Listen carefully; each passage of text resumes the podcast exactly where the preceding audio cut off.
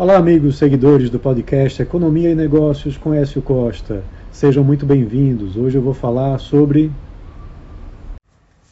um ano de 2023 que trouxe muitas mudanças na economia brasileira. A transição do governo Bolsonaro para o governo Lula veio com uma mudança de orientação na política econômica muito mais voltada para o papel do Estado como principal agente de fomento da economia com a linha de pensamento sempre defendida pelo presidente e sua equipe. No início do ano, muitos anúncios de mudanças em direção oposta aos avanços da gestão passada assustaram o mercado, mas a apresentação do Fernando Haddad como ministro da Fazenda trouxe alguma tranquilidade, pois apresentou um arcabouço fiscal para substituir o teto de gastos e mostrar compromisso com as preocupações fiscais da economia brasileira. A definição de uma política de metas fiscais para os próximos anos também fez com que o governo procurasse encontrar meios de aumentar a arrecadação para poder zerar o déficit fiscal em 2024, conforme planejado e anunciado.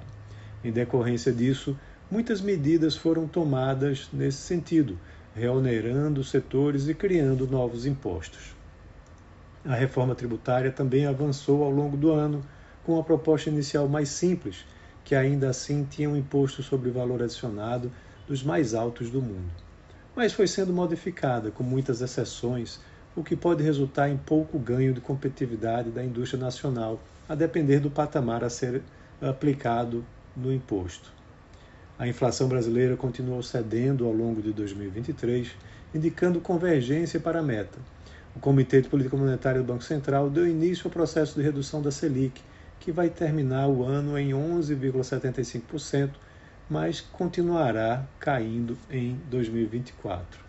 Lá nos Estados Unidos, o Federal Reserve parou de elevar os juros é, durante o ano e na última reunião do FONC, o equivalente ao Copom lá dos Estados Unidos, indicou que vai iniciar o processo de redução dos juros em 2024 já que a inflação também está controlada e convergindo para a meta.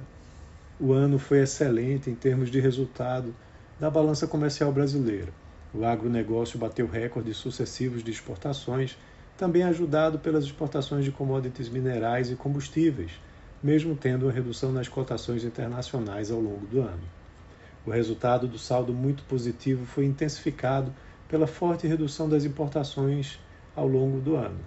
Esse resultado fraco em importações e a manutenção do valor exportado ajudaram o Brasil a chegar muito próximo de um saldo de 100 bilhões de dólares, uma marca histórica.